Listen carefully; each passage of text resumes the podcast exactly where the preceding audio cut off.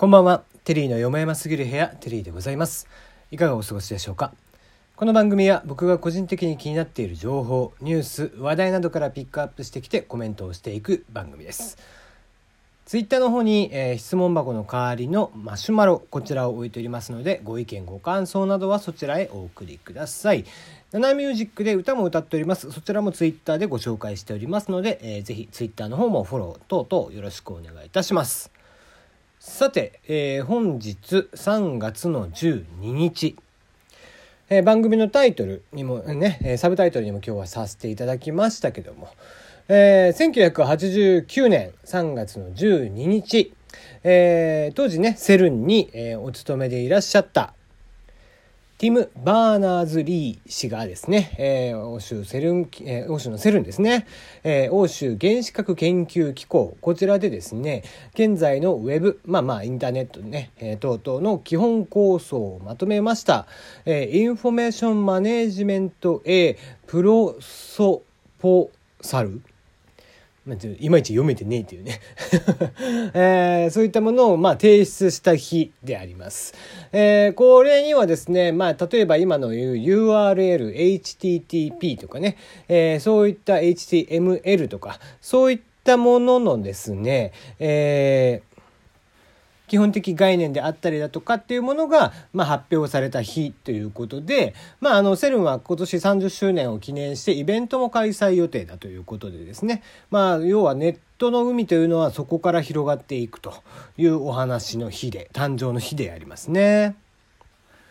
のね、このまあ僕が今こうして喋ってるラジオ、えーこれもね、えー実際の地上波の電波とかではなくてインターネットのものとして、えー皆さんの耳に、え送られている。こういったものも、えこの日が境目にね、えネットというものがどんどんどんどん広がっていってどんどんどんどん新たな技術新たな、え方法というものが開発されていった結果こういったことが今できているというね、えたった30年前のお話でございます。僕がまだ9歳の時にはこれはまだなかったわけですからね、うん。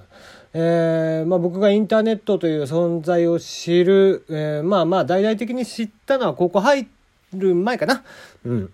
えー高校に入る時にですね僕はま高校では、えー一応情報科学科といって、まあパソコンとかプログラムとかっていうものを、えー曲がりなりにも学ぶところにも行っていてまあ未だに全然わかんないですよ。全然知らないし全然書けないし全然勉強しなかったので全然わかんないんですけどね。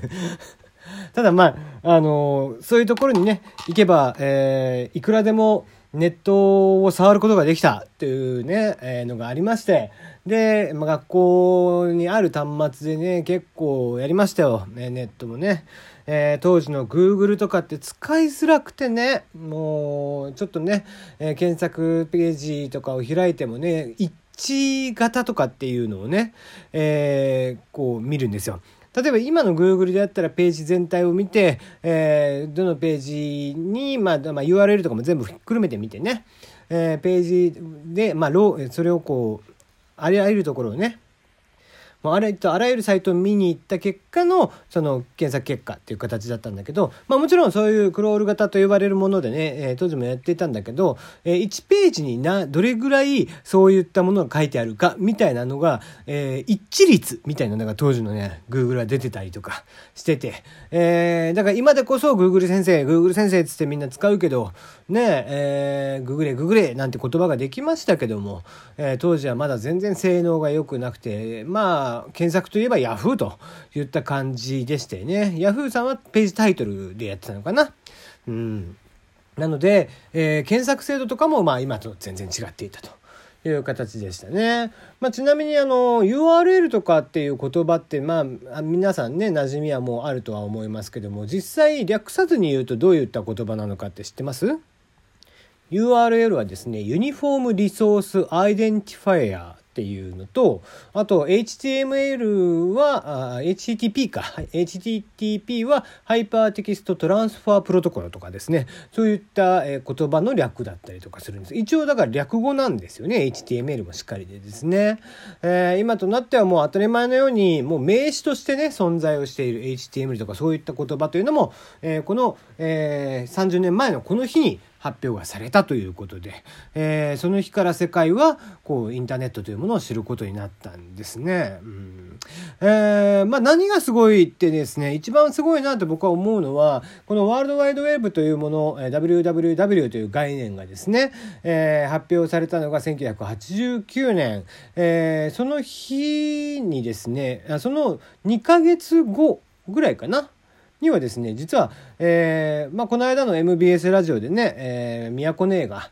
えー、紹介をしていましたけども広角機動隊、えー、こちらのねアニメのオープニングテーマ「ライズ」かなを確か紹介してたと思うんだけど、えー、この広角機動隊の原作漫画こちらの、え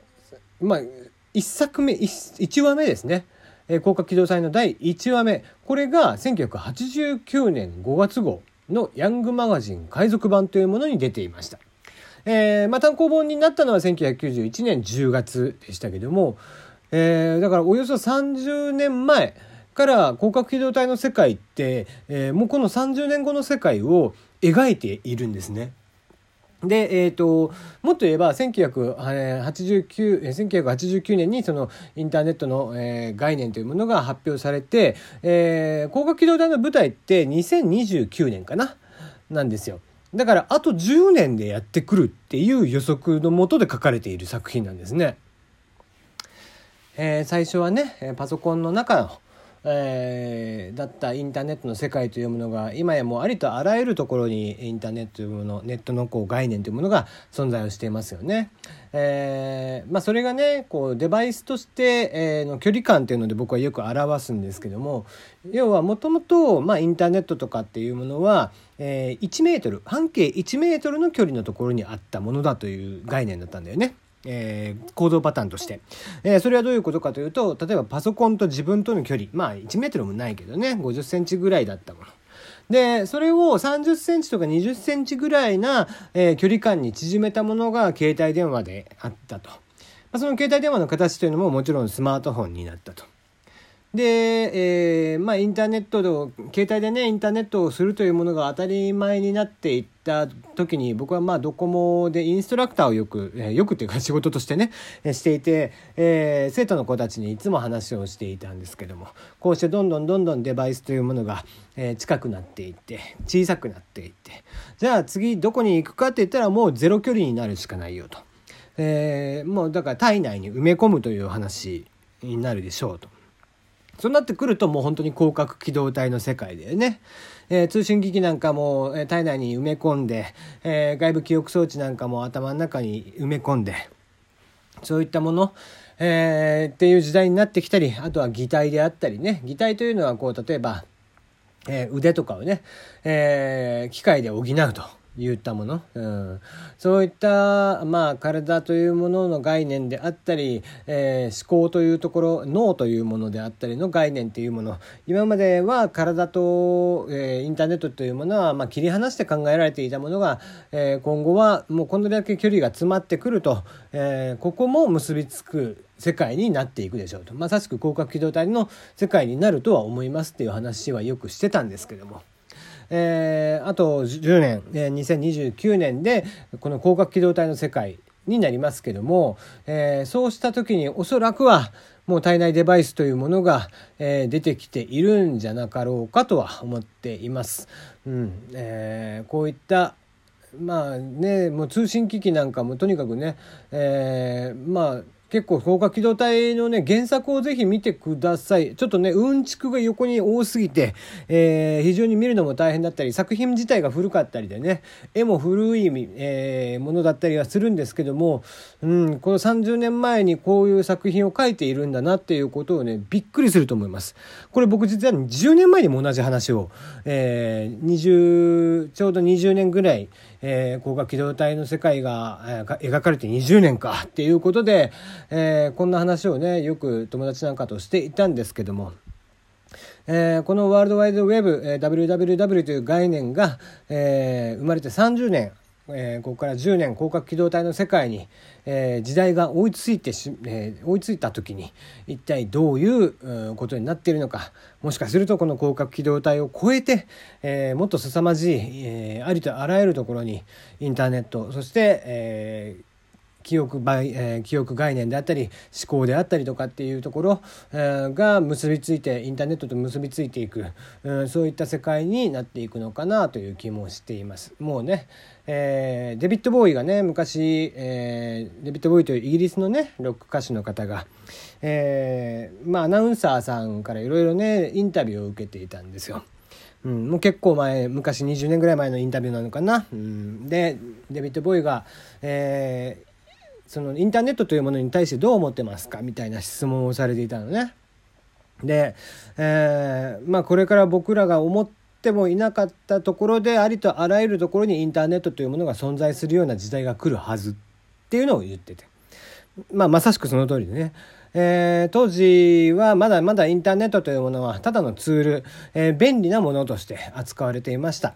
えー、それがもはや、えなければ生活に支障をきたすぐらいの時代が来てしまっています。うん、もっともっともっと生活に食い込んできて、えもっともっと切り離すことができない存在になっていくっていうのがもう当たり前のようにね、えそうなっていくので、まあインターネットが嫌いとか、え、そういう人はいますけどもネットとか機械が苦手とか、え、そういった人たちもいますけどももうもはやねその恩恵を一切受けずに生きていくっていうことはまあ特に東京なんかに住んでいたりとかすると都会に住んでいたりとかすると、えー、不可能なんじゃないかなという気はしますよね。うんえー、改めて30年前の今日えー、世界は、えー、ネットの海を知ることになりますこの広がり続けた海、えー、今後どうやって、えどのようにしてどういう広がり方を見せていけるの見せてくれるのか非常に楽しみだなと思っていますね、え今日はインターネットのお誕生日ということでございましたあ、そうそう。今日ね、Google でもね、Google Doodles、えー、ロゴの方もね、インターネットでそれを祝してますので、見てみてください。